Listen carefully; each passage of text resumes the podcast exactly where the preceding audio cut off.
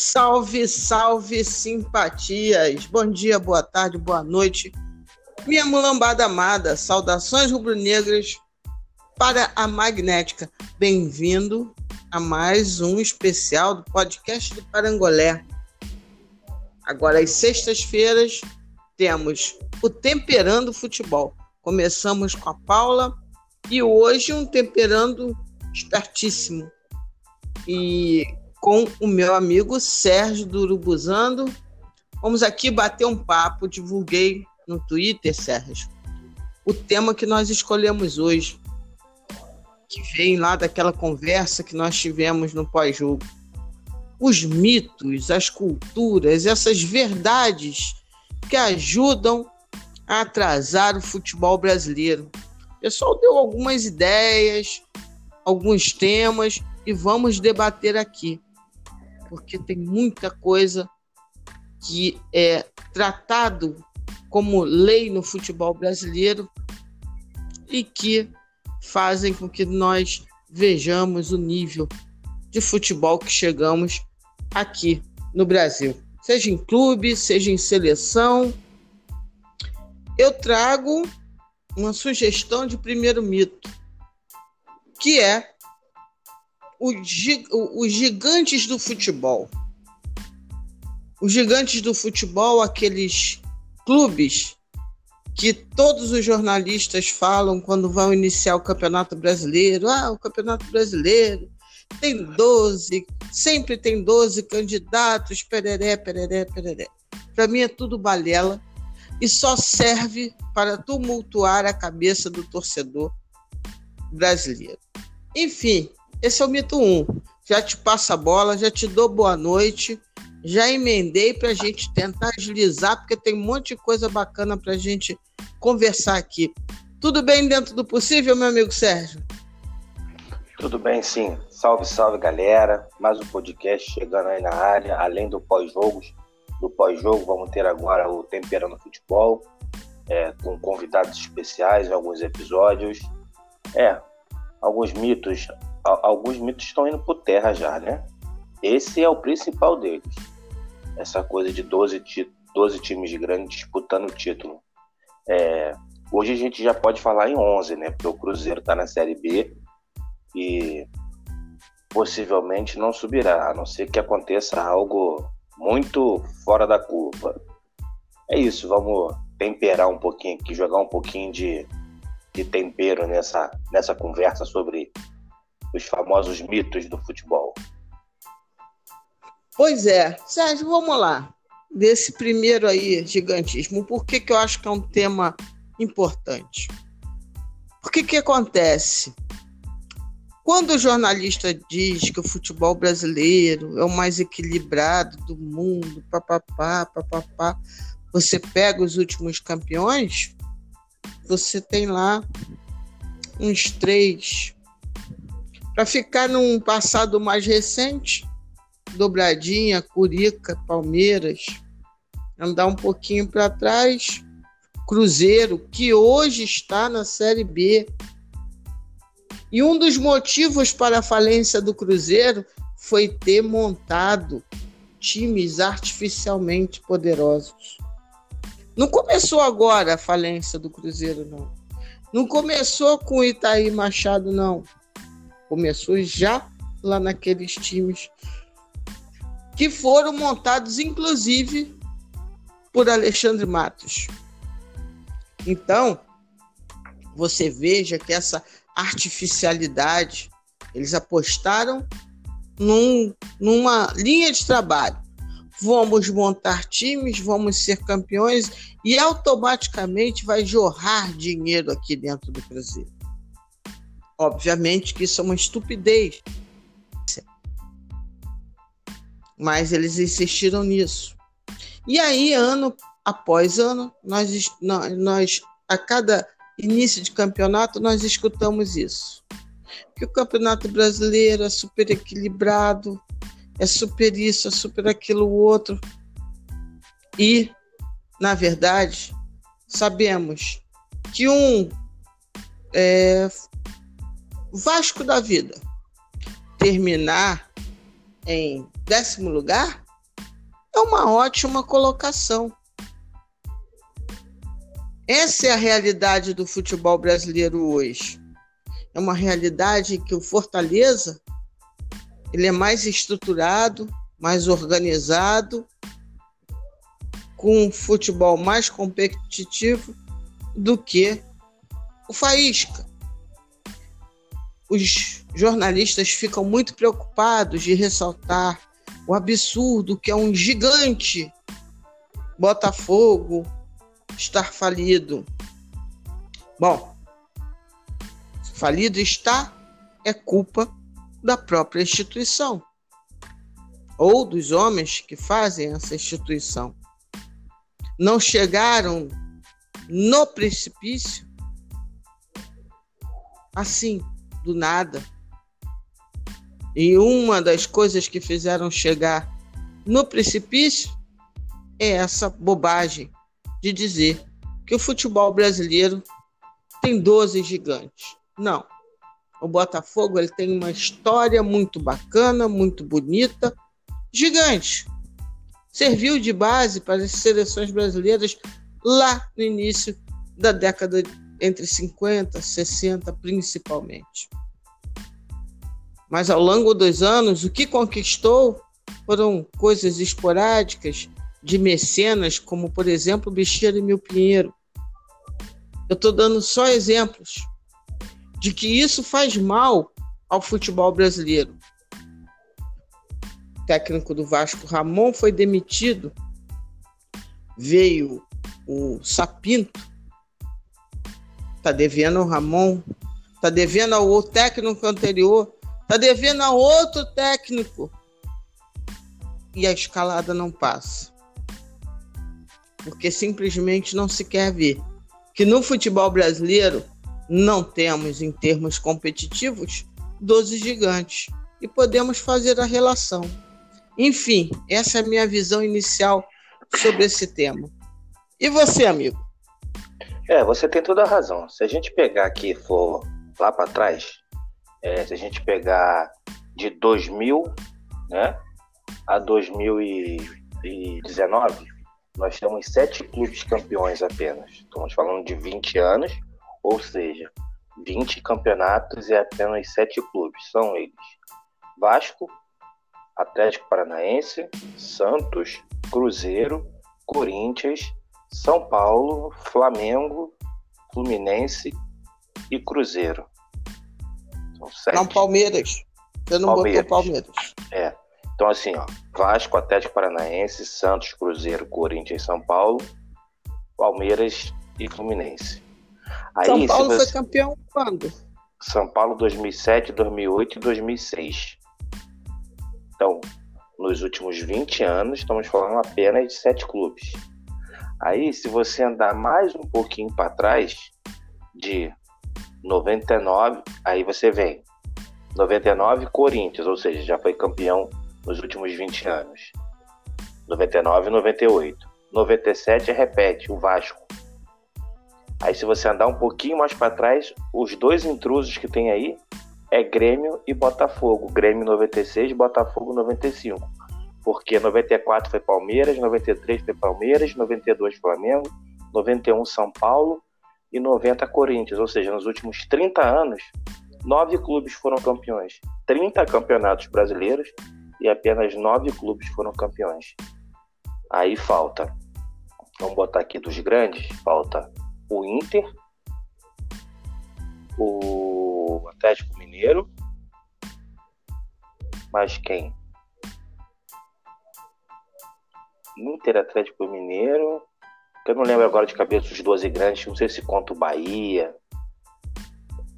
Ou seja, nesse, a, a, o, o que importa é, nos últimos 30 anos, apenas nove clubes foram campeões. E isso tem clube aqui, ó, Botafogo e Grêmio, nesses últimos 30 anos foram campeões uma vez.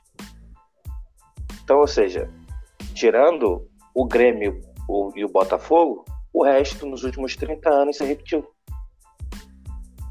E então, um desses, por exemplo, está hoje na Série B. O Vasco, depois que foi campeão, já caiu é, três vezes. Veja a. Palmeiras também. Palmeiras caiu, o Inter caiu, que nem foi campeão. O Inter conseguiu... É, o Inter nem tá nesse. Pois é, o Inter conseguiu, além de não ser campeão, cair. Então, se a gente for analisar hoje, a coisa é muito grave. Pode continuar, desculpa. Não, então, então é isso. Então, assim, você pega, você falou de cair, o Vasco caiu, o Corinthians caiu, o Grêmio caiu, o Botafogo caiu, o Palmeiras caiu, o Cruzeiro caiu, o Atlético Paranaense caiu. Os únicos que não caíram foi Flamengo, Santos e São Paulo. E o São Paulo não é campeão desde 2000, 2008. Então, assim, faz 12 anos que o São Paulo não ganha um brasileiro. E se você pegar, fazer uma, um menor ainda, fica pior. Porque aí você pega assim, ó. 2018 Palmeiras, 2017 Corinthians, 16 Palmeiras, 15 Corinthians. Ou seja, em quatro anos, dois times ganharam o brasileiro. Então, esse mito de 12 clubes de grandes já acabou há muito tempo. Só que pois é. precisa é. dessa narrativa para dizer que o Campeonato Brasileiro é o campeonato mais difícil do mundo. Aí você pega a Premier League. Vamos botar lá o, os cinco: City, Chelsea, United, Arsenal e faltou um. Chelsea, Manchester City, Manchester United, Manchester City, Manchester United, Chelsea, Liverpool, Liverpool e e Arsenal. Esses cinco são os cinco grandes que disputam a Premier League. E vai, isso está acontecendo no Brasil. Você não tem mais de cinco times disputando o título. Hoje você tem três. São Paulo. Não, São Paulo. Atlético Mineiro, Flamengo e Inter. Não, pode, aí, por pode fora, botar você... o São Paulo aí. Pode não, até botar então, o São aí, Paulo por... aí. É, por fora, correndo por fora, você tem o, o São Paulo. De resto, você não vê perspectiva para nada. Por quê? Por falta de elenco. O futebol brasileiro precisa se profissionalizar urgentemente, porque senão vai ficar nessa mesmice aí. E mesmo se profissionalizando, alguns clubes não têm a capacidade de faturamento como tem outros, assim como é na Inglaterra. Esses cinco clubes grandes, eles têm capacidade de arrecadamento, de arrecadação enorme, que é a mesma coisa que está acontecendo no futebol brasileiro. Você dizer que o futebol brasileiro é mais competitivo que o futebol inglês, ou você é muito louco, ou você não vê outra coisa a não ser o futebol brasileiro. Porque não tem como o futebol brasileiro, o campeonato brasileiro, ser mais competitivo que o da Premier League. É muito mais fácil, muito mais fácil. O clube pequeno lá na Inglaterra tirar ponto dos clubes grandes, desses primeiros colocados, do que aqui. Porque os clubes pequenos lá não é como aqui, que deve salário, fica três meses atrasado, jogador faz greve, joga em pasto, treinadores atrasados. E eu vou dizer de novo, a gente tem discutido isso aqui no nosso podcast, no pós-jogo, o que vem acabando com o futebol brasileiro é a mentalidade retrógrada de nossos treinadores. Isso vem atrasando muito grande, é um atraso muito grande. E é o que eu já disse, a gente discutiu isso no último ou no penúltimo, não me lembro agora, sobre a educação.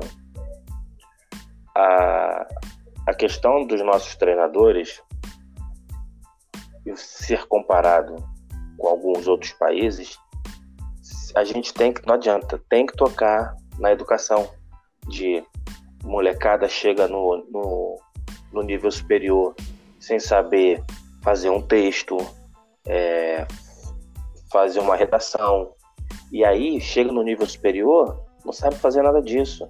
E isso lá na frente, com o professor de educação física que quer ser um treinador, dá uma diferença. A cultura, você pega aí, ó, treinadores argentinos.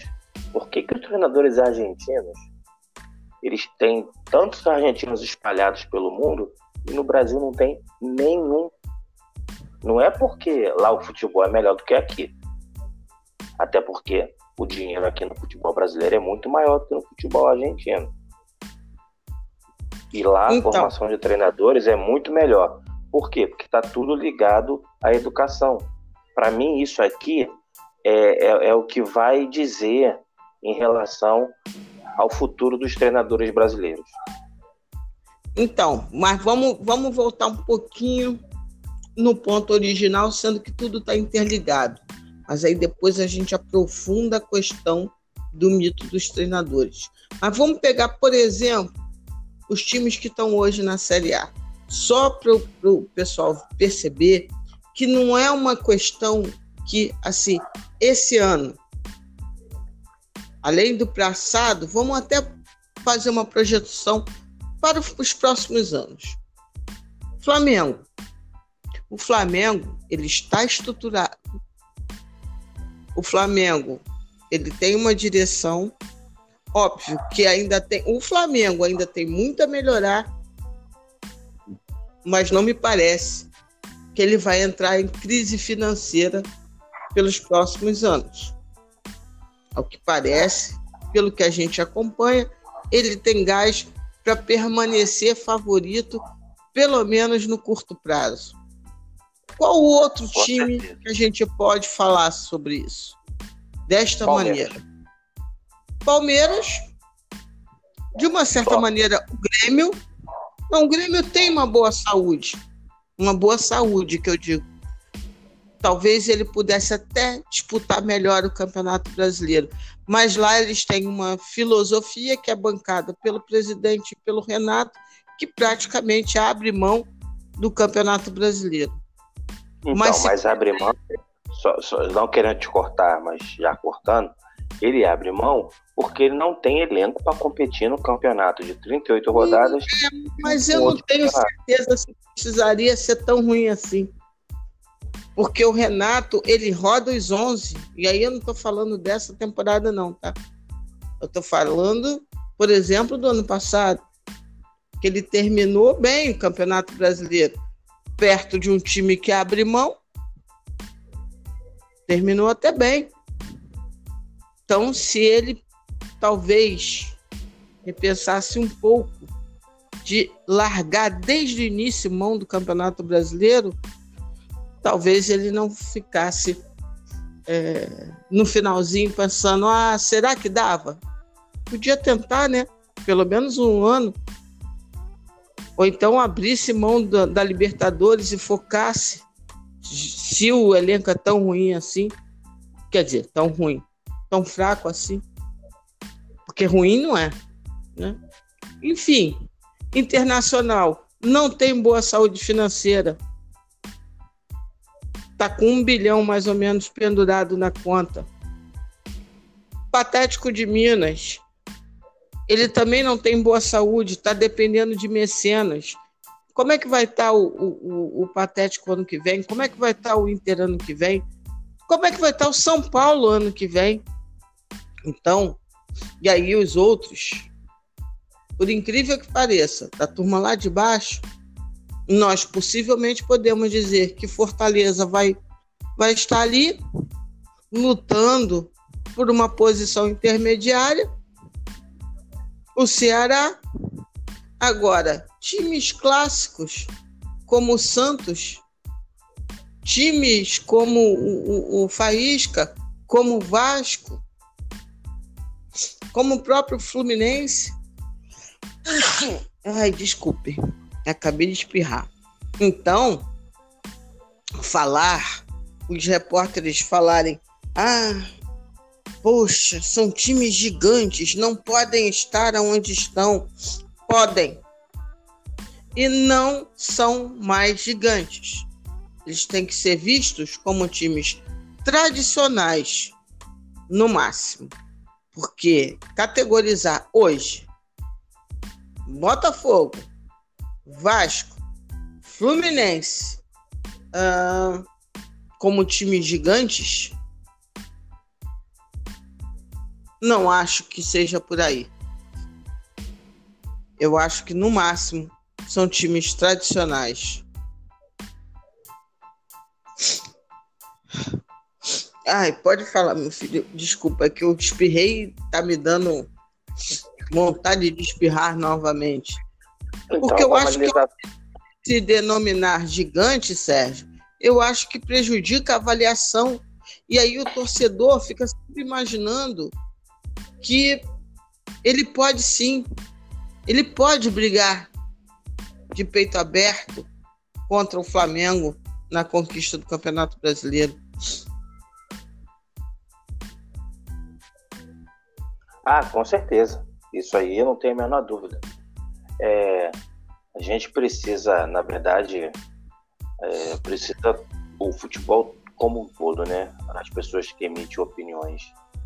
É, você querer falar, o Botafogo é um time gigante. O Botafogo é um time gigante. Só que nesse momento não é mais. É o time que mais deve.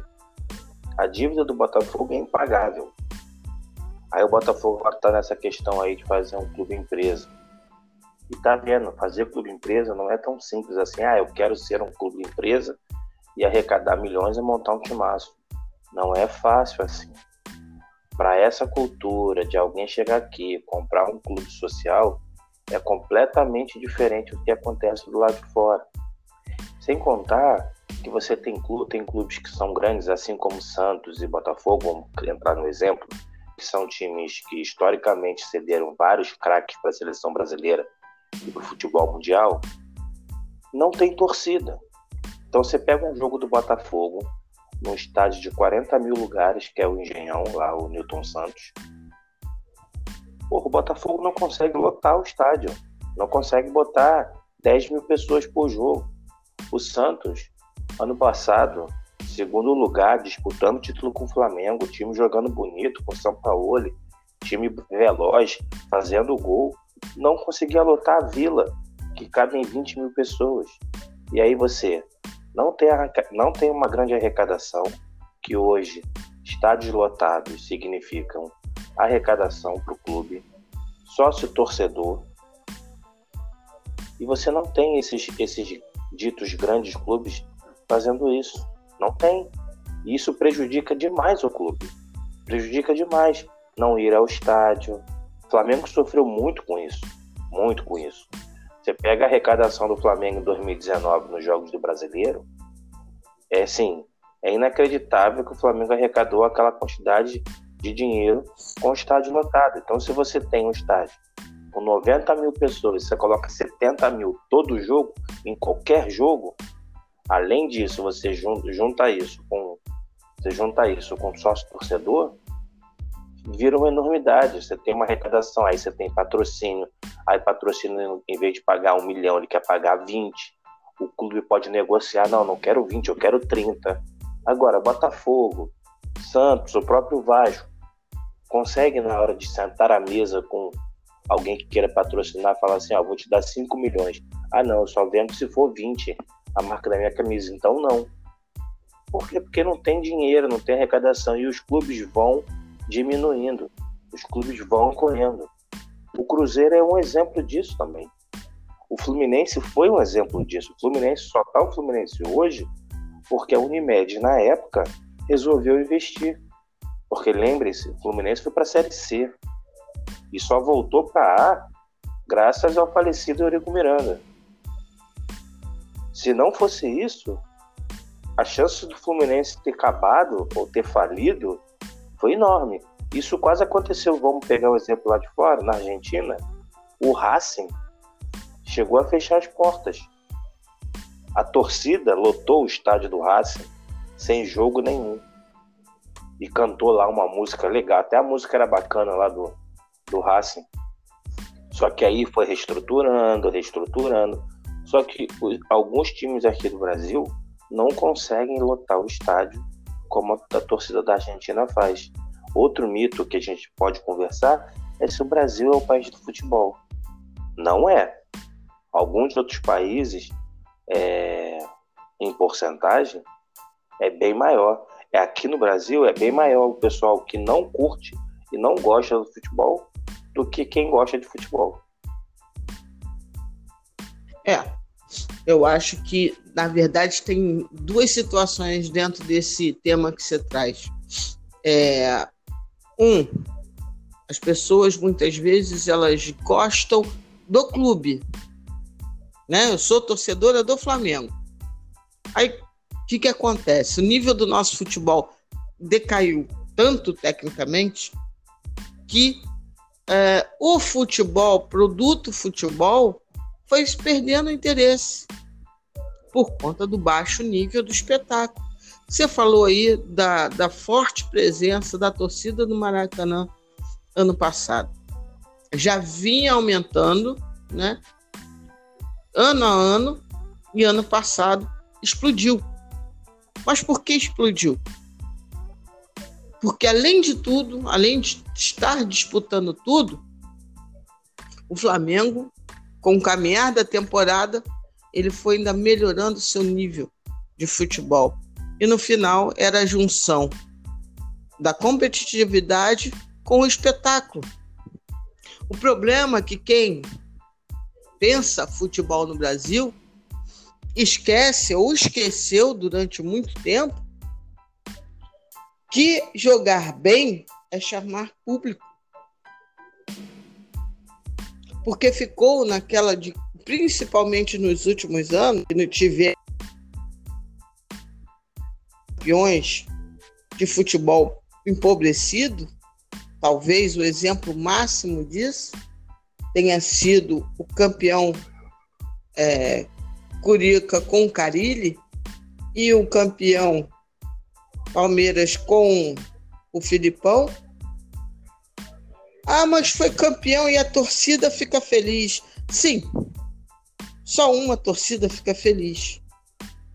Porque muita gente poderia ficar feliz com seu time, mesmo ele não tendo sido campeão. Porque no final das contas, Sérgio, só um é campeão. Então você, de alguma maneira, tem que trazer alegria e prazer do futebol para as pessoas para que o espetáculo não fique tão empobrecido, para que as pessoas tenham curiosidade de novamente ver uma partida de futebol. E isso foi sendo empobrecido. Ainda hoje tem esse mito, um mito dentro do mito, de que, bom, você quer jogar feio e ser campeão? Ou você quer jogar bonito e perder. Isso é uma idiotice em si. Essa dúvida não deveria existir. Então, são coisas que a gente tem que repensar. Eu acho que qualquer torcedor de qualquer time tem direito de querer ver um bom futebol. Isso não quer dizer jogar a Lamorinho, isso não quer dizer imaginar que qualquer time pode jogar com, com, como Bayern e pereré. Não. Ó, o PVC fez ontem uma crônica, um blog. Ontem o Palmeiras ganhou de 3 a 0 do Red Bull, 3 a 1. Aí fez 3 a 0 no primeiro tempo. Fez 3 a 0 no primeiro tempo porque teve três estocadas é, de contra-ataque. Nada contra. Mas aí o PVC é, coloca no blog dele que ali estava a academia do Palmeiras. Não teve academia nenhuma. Teve um belo lançamento de Felipe Melo e uma falha do sistema da linha de defesa do Red Bull que não estava né, bem alinhada e o cara entrou. E dois outras, duas outras jogadas de contra-ataque rápido. Segundo tempo foi medíocre. Mas o PVC chamou aquele primeiro tempo do Palmeiras de academia. Então, esse prazer de ver futebol, de imaginar que ainda hoje, ano de 2020, ainda existe esse tipo de discussão? É um mito eterno que vem desde a derrota da seleção brasileira em 82 para a Itália. Deixou essa chaga de acreditar que jogar bonito é perder. Pensar que, que dois, três passinhos para frente do Júnior talvez evitasse isso tudo, né, meu querido? É, exatamente. O que, o que aconteceu foi a Copa de 82, né? É, aí comparou 82 com, com 94. Isso. Teoricamente, a Copa de 94 o, o Brasil jogou feio. Só que isso resumiu a Copa de 94 só na cabeça, porque assim, ó, a minha primeira Copa, que eu ainda tenho algumas coisas que eu lembro, é de 90. Mas a de 94, eu lembro muito bem quase que todos os jogos praticamente da seleção. E o Brasil não jogava feio. O Brasil não jogava feio. O primeiro volante do Brasil, quer dizer, um dos volantes do Brasil, que era o Dunga, ele foi o jogador com o mais alto percentual de, de, de passe de, de bola. E não era passe, aquele passe de meio metro para o lado, o lateral, o zagueiro. A seleção brasileira tinha um excelente time. Cara, você não vai comparar a seleção brasileira de 94 com a de 82. Você tinha ali Falcão, Zico, Júnior, Cerezo, é, e outros tantos. Vários craques no mesmo, no mesmo time. Claro que a seleção de 94 não tinha, mas a seleção jogava bem. Jogava bem. Aí ficou esse falso dilema. Não é jogar feio e ser campeão, ou jogar bonito e ser campeão. Você tem que jogar bem. Para você conseguir vencer o seu adversário, a, a possibilidade e a probabilidade de você vencer seu adversário jogando bem, a porcentagem é alta. Você pode vencer num dia, no outro jogar mal e ganhar de 1 a 0, igual foi o Flamengo até de Paranaense no, na quarta-feira. O Flamengo jogou um primeiro tempo mais ou menos. No segundo tempo o time morreu, parecia que fisicamente estava tava emperrado. E até, eu, até a, gente, a gente até comentou sobre isso, mas eu acho até que o Flamengo deu uma administrada no jogo, mais do que, que cansou. Depois eu vi o, os compactos e vi o jogo todo, acho que o Flamengo deu mais uma administrada do que propriamente cansou. Mas isso aí é outro assunto. Então, assim, a possibilidade de você vencer jogando bem é enorme. E jogar feio de vez em quando e ganhar, isso é exceção. Mas aqui criou essa cultura. E aí vem toda essa escola de treinador. Que o negócio é jogar fechadinho, time reativo, vai lá e faz três gols, que lindo, uhul. A gente se acostumou com futebol feio. A verdade é que o Brasil se acostumou com futebol feio. Feio e não, equipes. Falando, né? Vamos até tirar a expressão, não é feio, é mal jogado, é medíocre. É, não, futebol feio que eu digo é futebol mal jogado. É, é, isso. É, futebol é. feio, futebol mal, mal jogado é, é sem. É a mesma coisa sempre. Que só serve para o consumo interno, né? Só em serve para ser campeão brasileiro, no máximo. Exato, exato. É, todos os times jogam iguais. Reativo.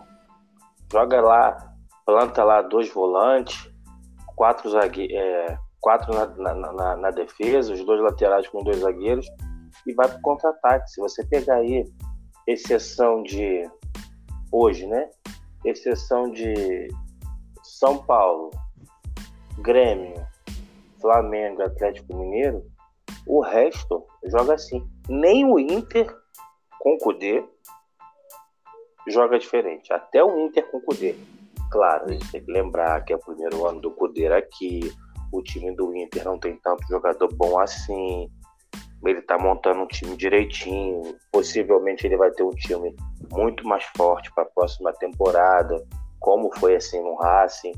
Então, assim, você vê, mesmo vamos botar o Inter, então, você tem seis clubes que jogam assim e os outros 14 jogam de forma reativa. O que, que o, o, o que, que vai acontecer? Nada, o futebol vai continuar feio. Vai continuar feio no sentido de da mesma coisa, sem nenhuma sem nenhuma perspectiva de melhora. E aí você junta isso com o treinador que tem medo. Primeiro, o treinador não quer perder. Depois, ele vai lá e busca a vitória. Você teve um treinador revolucionário como foi o Luxemburgo e se resumiu a fazer o trabalho que ele vinha fazendo no, no Palmeiras com o elenco que ele tinha, é inacreditável. Quem viu Luxemburgo lá nos anos 90 até início dos anos 2000, o Cruzeiro de 2003 é um exemplo, e ver o esporte, o Vasco e o, e o Palmeiras que ele treinou, o Vasco esporte ainda tinha uma desculpa que o elenco não era tão bom. Mas no Palmeiras não. O Palmeiras jogava defensivamente. Mas aí é que tá, o, o Sérgio. Sabe qual, qual é a questão para mim? Nem é problema ser reativo, não. Porque time pequeno na Premier League também, entre aspas, vai ser reativo.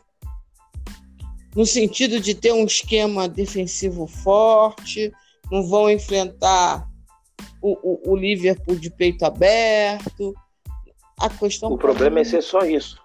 A minha questão é que, mesmo reativo, nós temos times com jogadores medíocres. O Dorival Júnior falou sobre isso inclusive numa das últimas entrevistas que eu vi dele, que a maior parte dos nossos jogadores são ruins. Aí você pega jogadores ruins com jogadores mal treinados. Aí você tem um prato cheio para mediocridade. Porque... É, então, eu discordo que o Brasil tem, tem. A maioria dos jogadores são ruins. Eu, de primeira, já discordo com ele. Eu, eu concordo e muito. E muito. A maior parte dos nossos jogadores, não estou falando do Flamengo, não estou falando a maior parte dos jogos, jogadores do Flamengo são muito bons. Agora, você vê erros bizonhos de passe. Você vê erros bizonhos de cruzamento. Mas por quê? A meu ver, a questão do treinamento.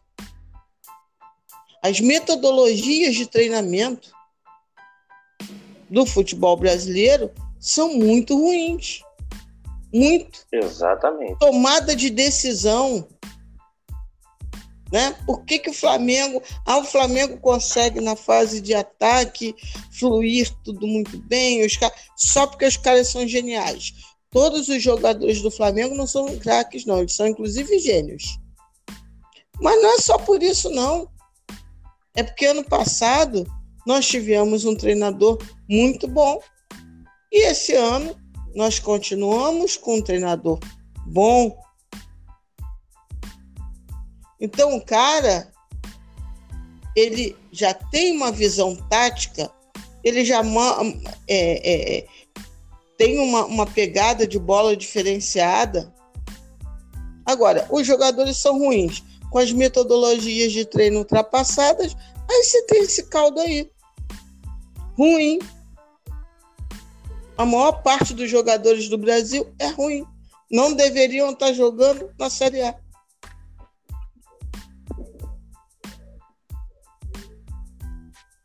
Então, é, só voltando aqui, ah, só para dar um número exato, eu fui até pesquisar para ver. É, a, última, a, a última pesquisa em 2017 apontou que apenas 40% dos brasileiros têm interesse em futebol. Desses 40%, apenas um quarto frequenta os estádios. Então, e o Brasil está mais ou menos ali em 13 terceiro de quem dos aficionados por futebol. Eu discordo, voltando agora ao nosso assunto dessa pauta que você deu agora, eu discordo do Dorival Júnior que nós temos jogadores ruins. Discordo. Eu acho que a gente produz excelentes jogadores, muito bons jogadores. O problema é metodologia de treinamento, como você falou.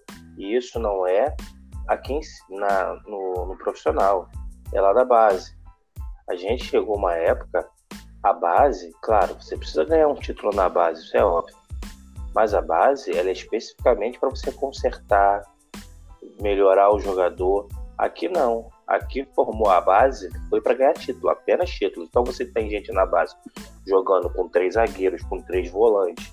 Aí você tem, aí o cara que é meia, você vê que ele tem um pouco de velocidade. Você empurra o cara lá para a ponta esquerda para ele correr atrás do lateral. Você não acerta que o lateral faça um bom cruzamento. O cara cruzou errado, vai lá, para.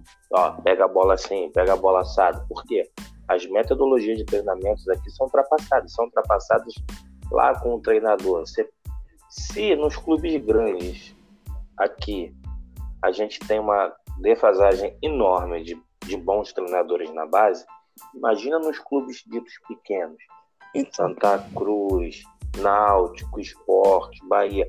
Eu tenho certeza que lá na base do esporte, lá na base do Náutico, do Santa Cruz, você vai encontrar uma molecada boa que sabe jogar futebol. Só que às vezes essa molecada boa não tem espaço, porque o treinador lá, ele precisa garantir ali o dele. Aí ele, em vez de botar o moleque que é bom de bola, ele tira esse moleque que é bom de bola, bota um volante, aí esse volante explode e vai e vai jogar em outro clube. E aquele moleque que tinha um bom futebol precisava ali de um, de um cara para poder moldar ele um pouco. Só que no Brasil não tem nada disso. Então. Não tem nada disso. Mas aí chegamos à equação. Produzimos jogadores de futebol na Série A ruins. E um monte de talento desperdiçado na base. Assina embaixo que você falou. Os melhores, os melhores vão muitas vezes direto para a Europa. E aqui. Às vezes, e às vezes desistem de jogar bola porque não tem oportunidade. Sim. Porque ele não corre atrás do lateral, porque ele não marca, porque ele não dá carrinho, porque ele é alto para posição, porque ele é baixo para posição. Sim. Aí você não tem um treinador, por exemplo, igual o Jorge Jesus. O Arão jogava de segundo volante quando o Jorge Jesus chegou e falou: Esse cara tem características que eu gosto para jogar de primeiro volante. Vou botar ele ali, vou insistir com ele ali. Você não vê isso insistir, não... ensinar, ensinar, ensinar corpo, né? Claro, o movimento. Exatamente. E o que que acontece? Sim, nós temos jogadores muito ruins jogando na Série A, em função disso tudo que você falou que você mesmo falou. Então, eu, eu, só, eu só discordo. Acho que a gente tem bons jogadores jogando a Série A com treinadores muito ruins. Não, eu acho, eu acho que, eu acho que ambos ocorrem. Ó, ó, garanto a você, é que a gente não vai poder imaginar nunca isso. Mas se hoje os 20 clubes da Série A, os 20, tivessem treinadores estrangeiros, os times estariam jogando muito, mas muito melhor do que jogam. Não, mas, mas anos isso daí, isso daí eu não tenho muita dúvida, não. É lógico que também não tem, não, não dá para a gente dizer que é só apresentar o passaporte que direto é um bom treinador. Né? É que são treinadores. Não, claro. Mas... Ah, mas eu acho que todos os treinadores estrangeiros, qualquer um, até lá o do 15 de, ja... do 15 de Jaú, lá do, do Equador, é melhor que o técnico brasileiro. Ah, não, não, aí também não sei. Porque no, na América do Sul, quantas grandes escolas de treinadores nós temos?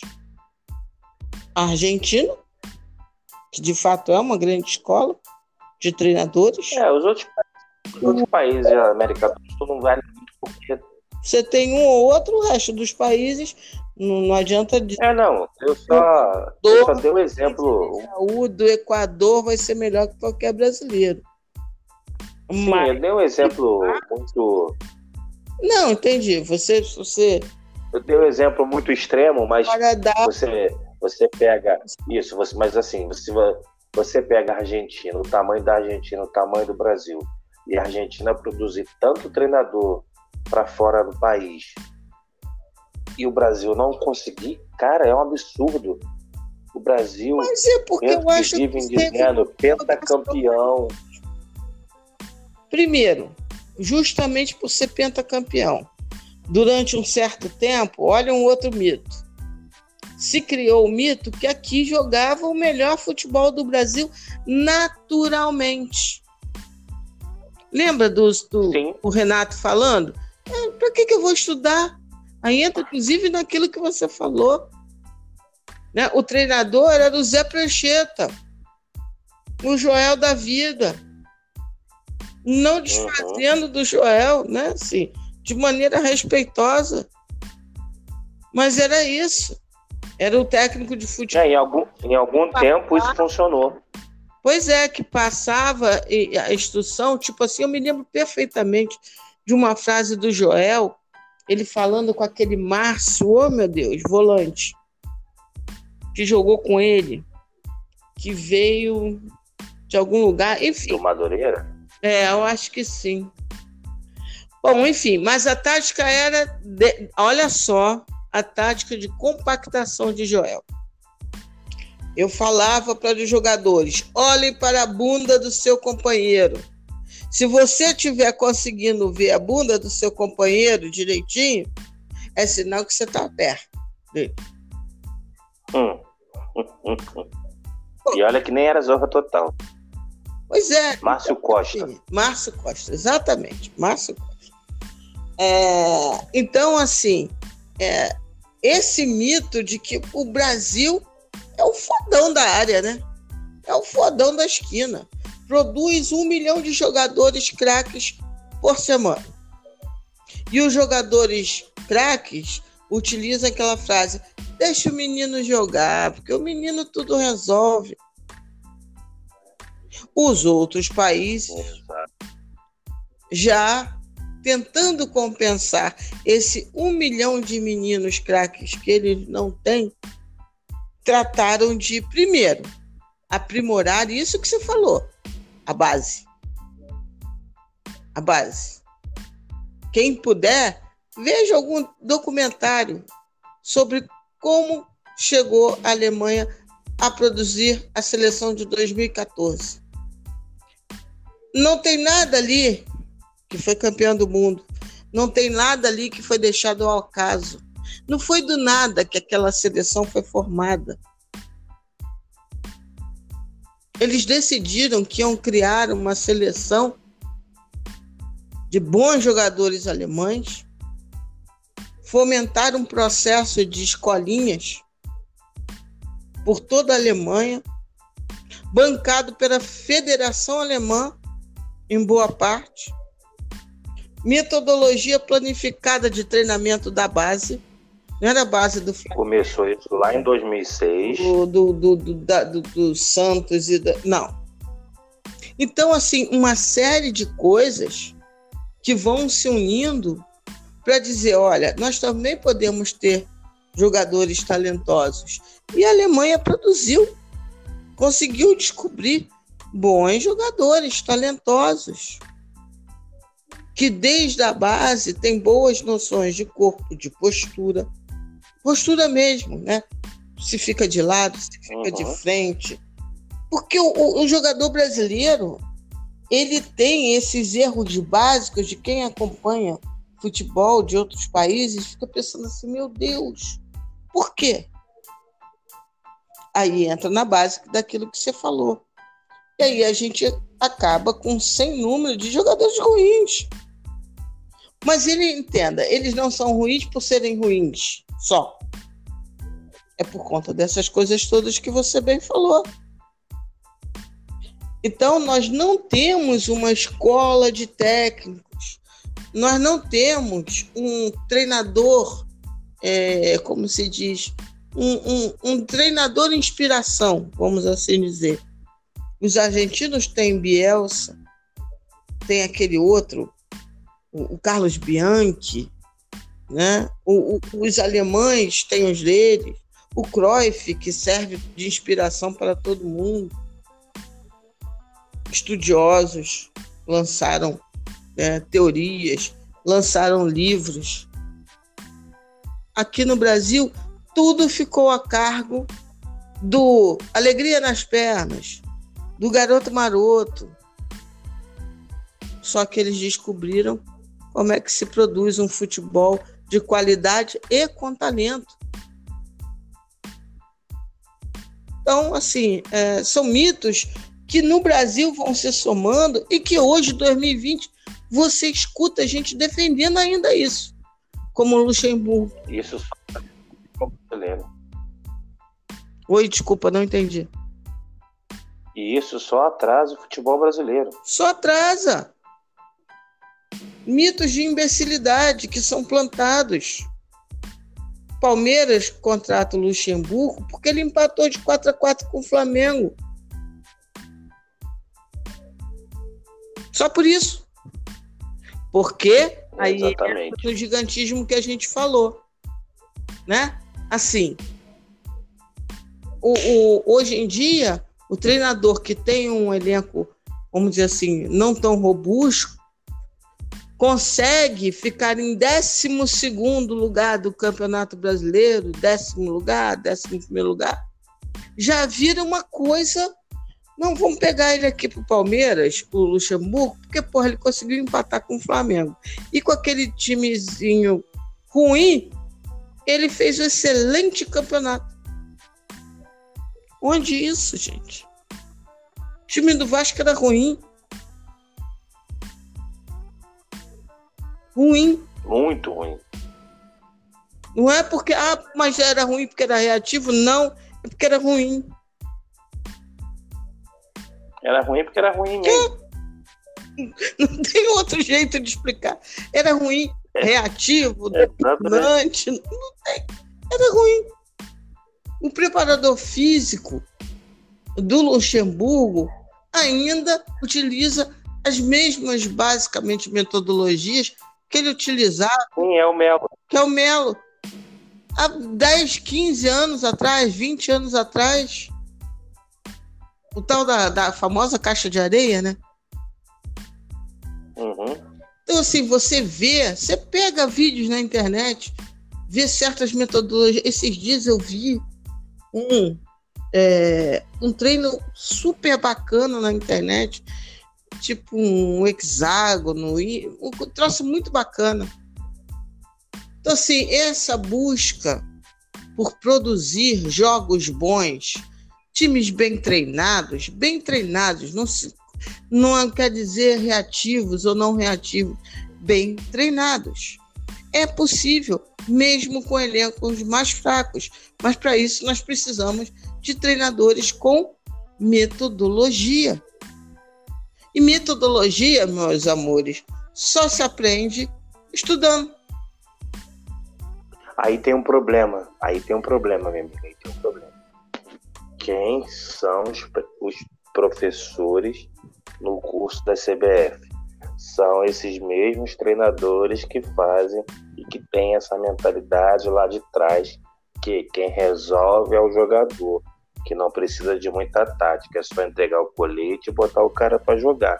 Enquanto tiver lá na CBF, esses caras com essa mentalidade, é por isso que o Renato Gaúcho falou: eu não vou fazer esse curso da CBF aí, não vai me servir para nada. Pois é. Mas o auxiliar dele está lá estagiando no Bayern, né? O ex-auxiliar, né? Pablo tá lá. Sim, e por, é, e por isso que o, dizem as más línguas que é por isso que o Grêmio não tem jogado tão bem assim, né? É. Que quem era que fazia os treinos, todos os treinos, era ele. É, né? Tem um que ainda tá lá com ele, mas esse outro que foi pro Bahia deixou ele na mão, foi lá Principal. estagiar e, né? Essas, desses mistérios da vida que acontecem e aí o Grêmio decai. Então, a gente precisa. A gente não, né? O que a gente pode fazer? Por isso que eu digo, algumas pessoas, ou Sérgio, alguns analistas, alguns. Ah, porque o, o, a única coisa que, que vai melhorar o futebol brasileiro é se encurtar a distância financeira. Eu até concordo. De fato, as distâncias financeiras, por exemplo, da Premier League são um pouco menores que aqui do Brasil que já melhorou, porque tem 50% da sua receita dividida por é, colocação, enfim. Mas isso não, não é só isso que resolve o futebol brasileiro. Não, não é só isso. Entendeu? Gestões sérias. Não adianta ter dinheiro e não se planejar. Exatamente. Gestões sérias. Se bota mais dinheiro na mão do Cruzeiro, por exemplo, a única diferença até é que eles iam ter mais dinheiro para roubar. Porque eram Exatamente. são que rouba.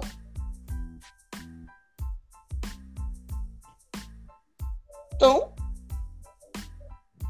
qual a diferença que iria fazer? Não, que rouba não, que é acusado de roubar, só que ainda não se ainda tá na, na justiça, entendeu? Ah, é, é, não, porque eu falei muito rápido, esqueci de botar essa palavrinha. É isso. Uma diretoria que está sendo acusada de roubo, falcatrua, ladroagem. Está no campo da acusação. Exato.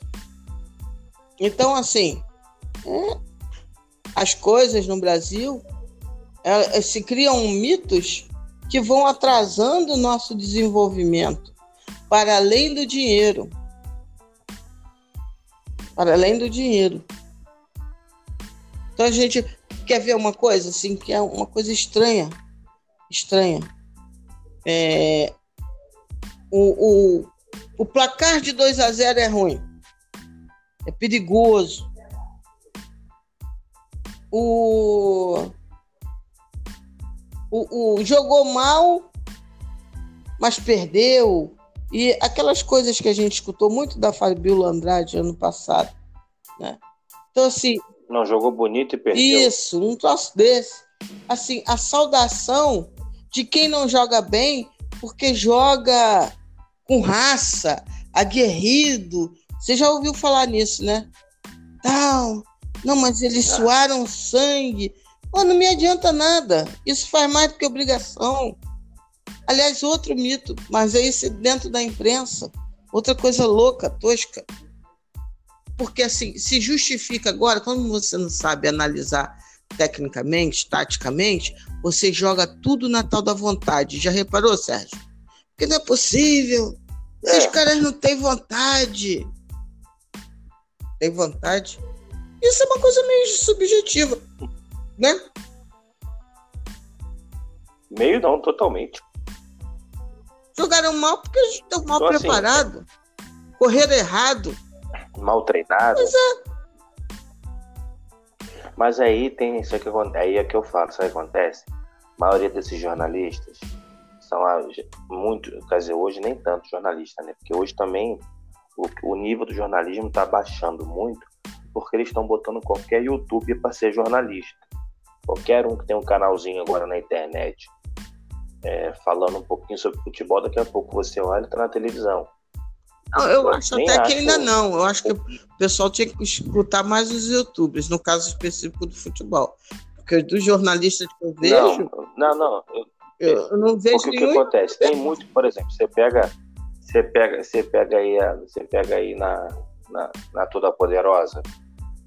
Hoje tem uma avalanche de ex-jogadores. Aí sim. Esses é. ex-jogadores, é. a maioria deles, a maioria deles foi treinado pelos treinadores que estão aí agora aí, ó. Ainda aí, ó. Você vê o Murici lá na, na Globo. Falou aquele monte de besterol no jogo do Flamengo e Inter. Não sabia nem o que estava falando de jogo de posicionamento. Não sabia nem o que estava falando. Mas você vai ver algum alguém é, dizer que ele está errado? Você vai ver algum ex-jogador é, é, pichando o treinador? Não, porque é tudo, é tudo amigo, entendeu? É tudo numa broderagem. Aí não fala mal. Aí tem jornalista também que não fala, porque amanhã ele pode ser o assessor de imprensa do treinador, entendeu? Então é uma. É, é, são uns tentáculos aqui no futebol brasileiro que precisa ser mudado. Nada contra um ex-jogador ser comentarista, mas desde que ele se prepare para isso. Mas, por você botar um, um ex-jogador para ficar aí para falar besteira, sem, sem conhecimento, sem nada, aí, meu filho, aí é melhor você deixar como era antigamente. Eu, ach, eu achava muito melhor como era antigamente, quando eram jornalistas comentaristas. Sim. E hoje não tem mais isso. Hoje a maioria dos comentaristas são ex-jogadores. Sim. Ah, Entendeu? Aí o ex-jogador fala, não, é lá, o cara tá sem vontade, o cara não tá correndo, não tá dando carrinho, não tá dando cambalhota, não tá dando mortal. É, é, são esses comentários absurdos que a gente é obrigado a escutar agora, porque inventaram uma espécie de comentarista aí, jogador, que o cara acabou de pendurar a chuteira, já vira comentarista e já vai para um jogo grande na rede nacional. E adoram falar isso gritando, né? E adoram falar isso gritando. Oh, não tá vontade, não tem raça, não tem. A questão não é raça, não é vontade. Vamos pegar um exemplo, Corinthians, agora. Que toda vez que joga mal é porque tá sem vontade. Aí, mas contra o Flamengo jogou com vontade. Então é assim, jogador de futebol ele vai escolhendo, assim, mais ou menos. Aí perdeu para América. Ah, não pode. Aí até o Mancini Jogou sem vontade. É, esses caras não têm vontade, não tem isso, não tem aquilo. Bom, aí contra o, o, o, o América, eles estavam com vontade. Contra o Flamengo, perdeu de 5 a 1 Mas olha, sabe que o Corinthians nem jogou tão mal assim? Você escutou isso nos comentários da TV? O Corinthians até que não jogou tão mal. Pressionou, o Hugo fez um gol, mas é porque o Flamengo é muito melhor. Mas jogou até, um, até bem. Você não escutou dizerem que mesmo perdendo de 5 a 1 ele, o, o, o Corinthians jogou sem vontade. Contra o América já voltou tudo de novo. A culpa é do, da, da, da porcaria da vontade.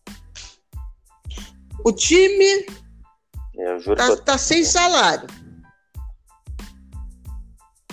Time está sem salário. O time está mal preparado fisicamente. O Sid Clay foi afastado. O time, vamos dizer assim, é, Furou o olho do, do, do Thiago Nunes. Furou. Furou. Furou. Porque ele não queria implantar um regime, ele queria implantar um regime, vamos dizer assim, mais profissional, como você falou. Mas assim, tu, aí entrou agora o Mancini. E agora tudo se resolve na vontade. Jogou bem, teve vontade, boa atuação. Jogou mal, foi porque faltou vontade.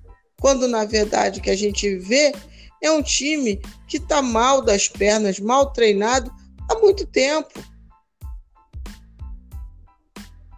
Então, são esses, é, é, essas coisas que, a meu ver, e tem outros tantos mitos que possivelmente a gente vai ter que voltar, fazer um outro temperando futebol. Que o objetivo desse primeiro foi, através dos mitos, a gente pensar um pouco, de maneira um pouco mais ampliada, o futebol brasileiro. Porque fica parecendo que tudo é uma questão de distribuir dinheiro, né, ô Sérgio? Vamos distribuir dinheiro, botar o pessoal com mais dinheiro para chegar perto do Flamengo e se resolve. Os problemas do futebol estão situados em vários lugares, em várias situações e que através desses mitos criados ao longo do tempo nos ajuda a jogar um pouco de luz sobre o tema, né, querido?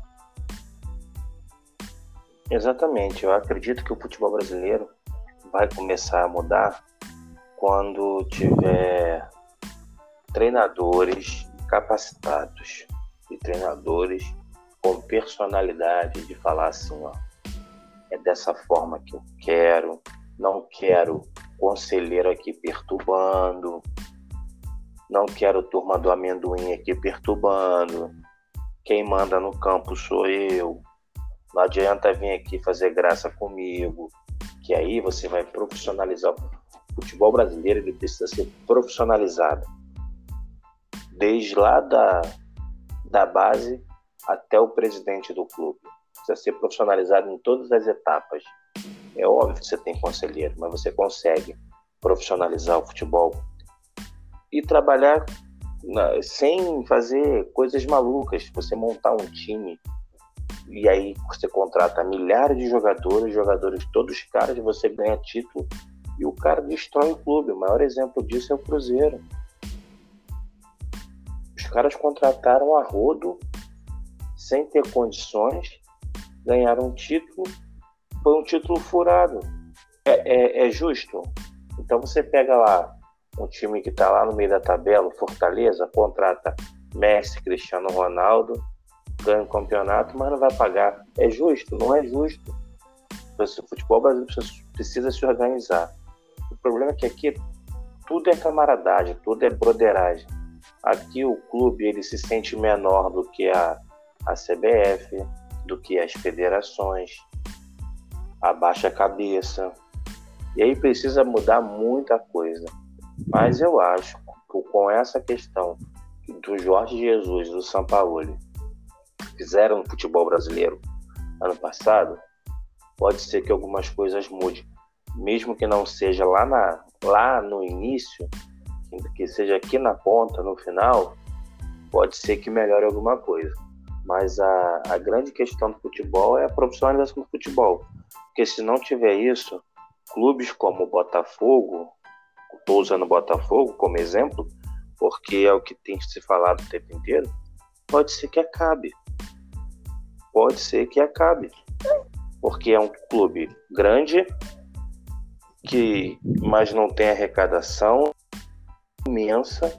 Se não chegar um mecenas para ajudar, corre o risco de acabar.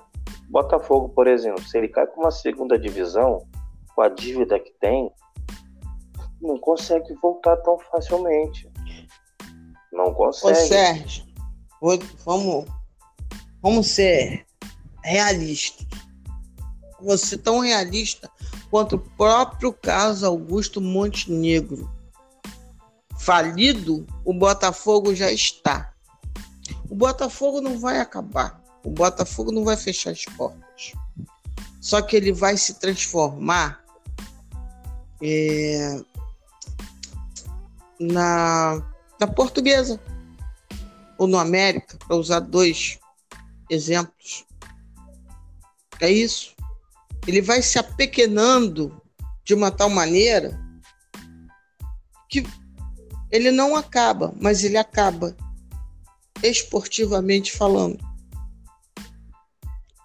O Botafogo, em vez de seguir a linha não, esse ano, não, porque agora já foi, né?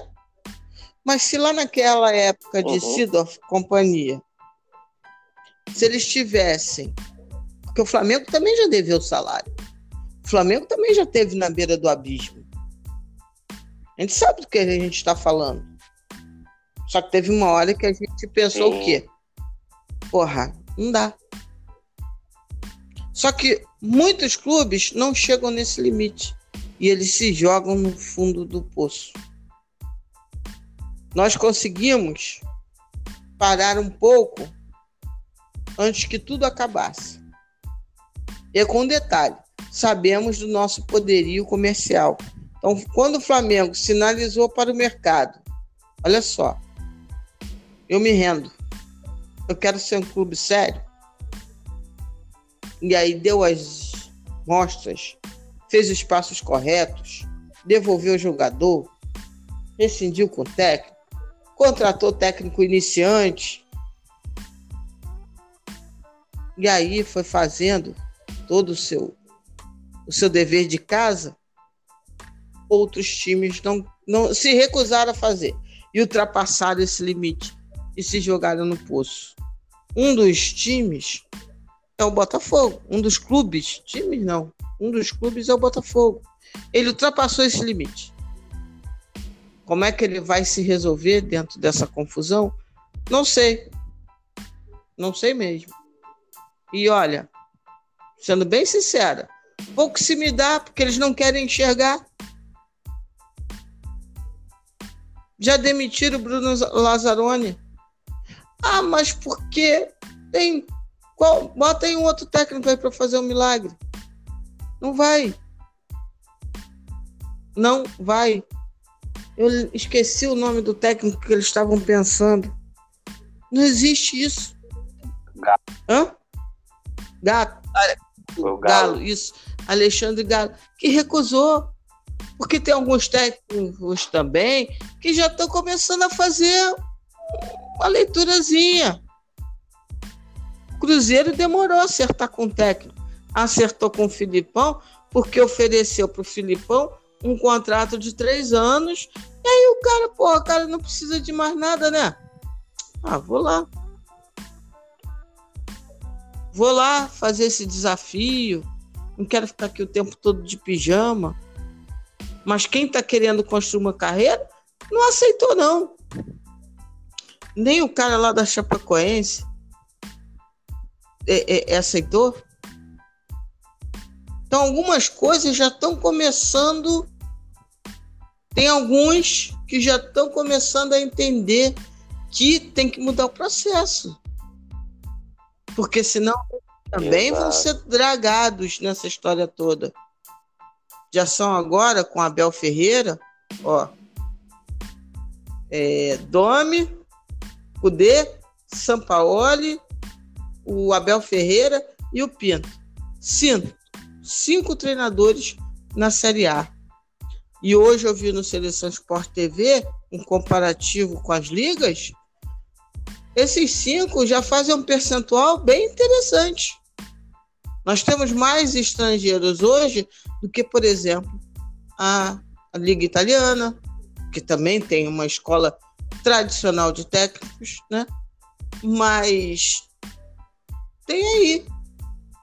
Já começa a criar um espaço. Um espaço bom para os treinadores estrangeiros. Se o Abel Ferreira vier e fazer um, fizer um bom trabalho no Palmeiras, eu acho que aí fica o carimbo definitivo da falência dos treinadores brasileiros. Que podem se recuperar? Pode, mas tem que correr atrás. Né, meu amigo? E correr bastante. Porque é o conjunto de coisas. Tem que correr. Tem que correr bastante, porque eles estão ficando muito para trás. Murici disse uma coisa hoje no Seleção Sport TV, que ele acha que a chegada desse, desses treinadores estrangeiros, daqui a 10 anos, é, vai ter mais treinadores brasileiros porque eles vão ensinar. Eles podem até ensinar, basta saber se os treinadores vão ter a capacidade de aprender. É. O grande problema é o déficit de aprendizagem em todas as profissões no Brasil. Em todas. Em todas. Então, será que daqui a 10 anos teremos uma educação melhor para que esses caras consigam ter maior tranquilidade para poder fazer um bom curso? Porque você pega o curso da CBF, salvo engano, é 50 mil reais para fazer um curso de treinador. Quem tem esse dinheiro? É, não, acho que não é isso tudo, não. É muito caro. Mas acho que não chega a ser 50 mil. Mas é muito caro mesmo. É um valor proibitivo. Eu lembro que eu vi um troço desse, mas para mim, por exemplo, se for 10 mil, já é um valor muito caro, correto?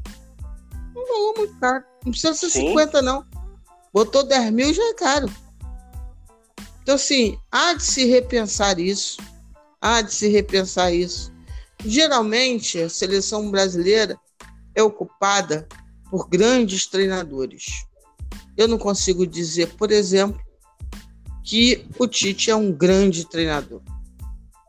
Sendo que o Brasil também já foi é, dirigido por Sebastião Lazzaroni, que não era um grande treinador.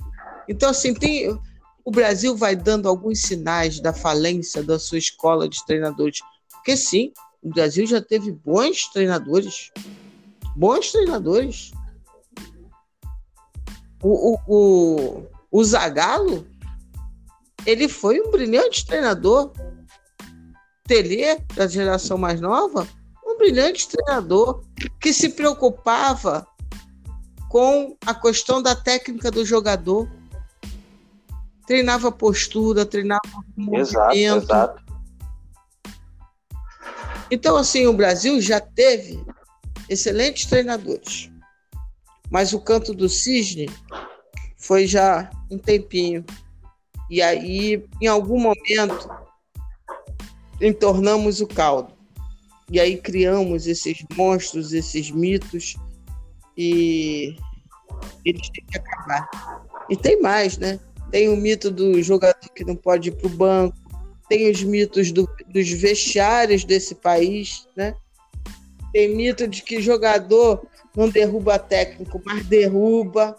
Então tem um monte de coisa, mas isso a gente vai deixar para o episódio 2 do Temperando Futebol, que tem muita coisa para a gente conversar sobre esse futebol brasileiro cheio de vícios, cheio de coisas esquisitas e que precisa ser melhorado. Então, deixe para o Sérgio fazer as considerações dele desse, desse tema que a gente trouxe para nos ajudar a pensar o futebol brasileiro. É isso.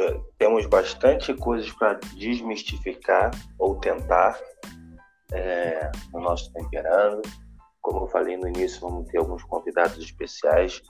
Vamos falar muito sobre cultura, é, futebol, essas coisas que a gente gosta de, de conversar e que dá um bom papo para muitos e muitos tempos que não dá para fazer tudo num, num podcast só. É, mais uma vez eu queria agradecer a todos aí pela audiência que tem dado ao, aos nossos podcasts e agradecer e continue aí, vamos forçar. Quem puder compartilhar, compartilhe com seus amigos, fale da gente, siga a gente na rede social e no Temperando Futebol você também pode muito bem. Vai lá no Twitter da Lilia, vai no meu Twitter e bota lá a sugestão para a pauta do próximo Temperando na sexta-feira que vem. Tá bom? Um abraço a todos. Saudações. Só reforçando, Temperando Futebol, seja comigo com o Sérgio e com convidados, será toda sexta-feira, né, Sérgio? Então, sexta Exatamente. Temperando Futebol e mais uma modificaçãozinha. Agora os pós-jogos serão pós-jogo. Acabou o jogo, vai ter o Urubuzano. No calor do momento. Né, Sérgio? Eu não sei se vai ser bom ou se vai ser é, ruim, mas vai ser. Mas vai ser no calor, no calor do momento. Nós vamos fazer aqui o podcast para você não precisar procurar nenhuma mesa redonda. Você vai poder continuar tomando a sua cervejinha e escutando o nosso podcast para quebrar o clima do pós-jogo. Então vamos lá, pessoal. Muito obrigado pela audiência. Esse foi o Temperando Futebol do podcast do Parangolé da sexta-feira. Um beijão para todo mundo. Cuide-se, cuidem-se. Sempre um desejo de paz, de saúde para todo mundo, meu e do Sérgio. Um beijo no coração de cada um de vocês. Que a paz esteja em cada lar, de cada pessoa que escuta o podcast do Parangolé. Então, saravá para quem é de saravá, shalom para quem é de shalom, aleluia para quem é de aleluia, amém para quem é de amém. De nossa parte, né, Sérgio? Namastê para geral e saudações rubro-negras. Fique esperto, ainda vai ter mais novidades por aí.